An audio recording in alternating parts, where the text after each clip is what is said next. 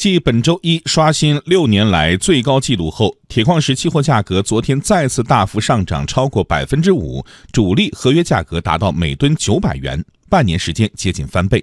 这一轮连续大涨很突然，多位市场人士和行业专家认为背后有非理性因素。央广记者吕红桥报道。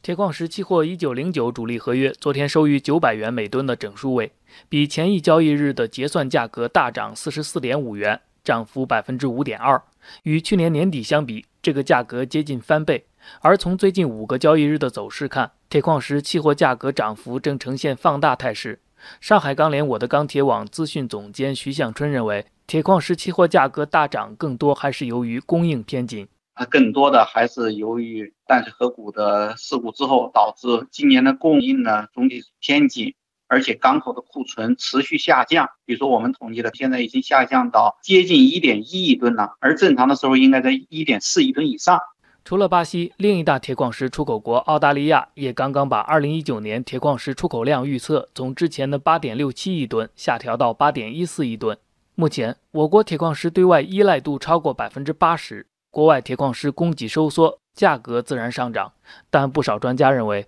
铁矿石期货市场异动存在炒作因素。两个月前，中国钢铁工业协会副会长屈秀丽就表示，铁矿石价格虚高，有较大下降空间。国外矿山都是露天矿，完了品位也比较高，所以它的成本也就是二三十美金，就是新建的矿也就四十美金、六十美金就撑死了。六十美金、八十美金，实际上它已经是赚钱赚不少了。但是呢，通过他们一些销售渠道啊，包括可能资本市场也是炒作吧，就把这个铁矿石价格就炒得一路上涨，所以咱们的成本就上升是非常大的。是否有资本有意做多铁矿石，目前还不能下定论。实际上，算上运输等成本，铁矿石现货到港价格已经超过九百元，也就是说比期货价格还高。这样看，似乎反而是现货市场带动了期货市场。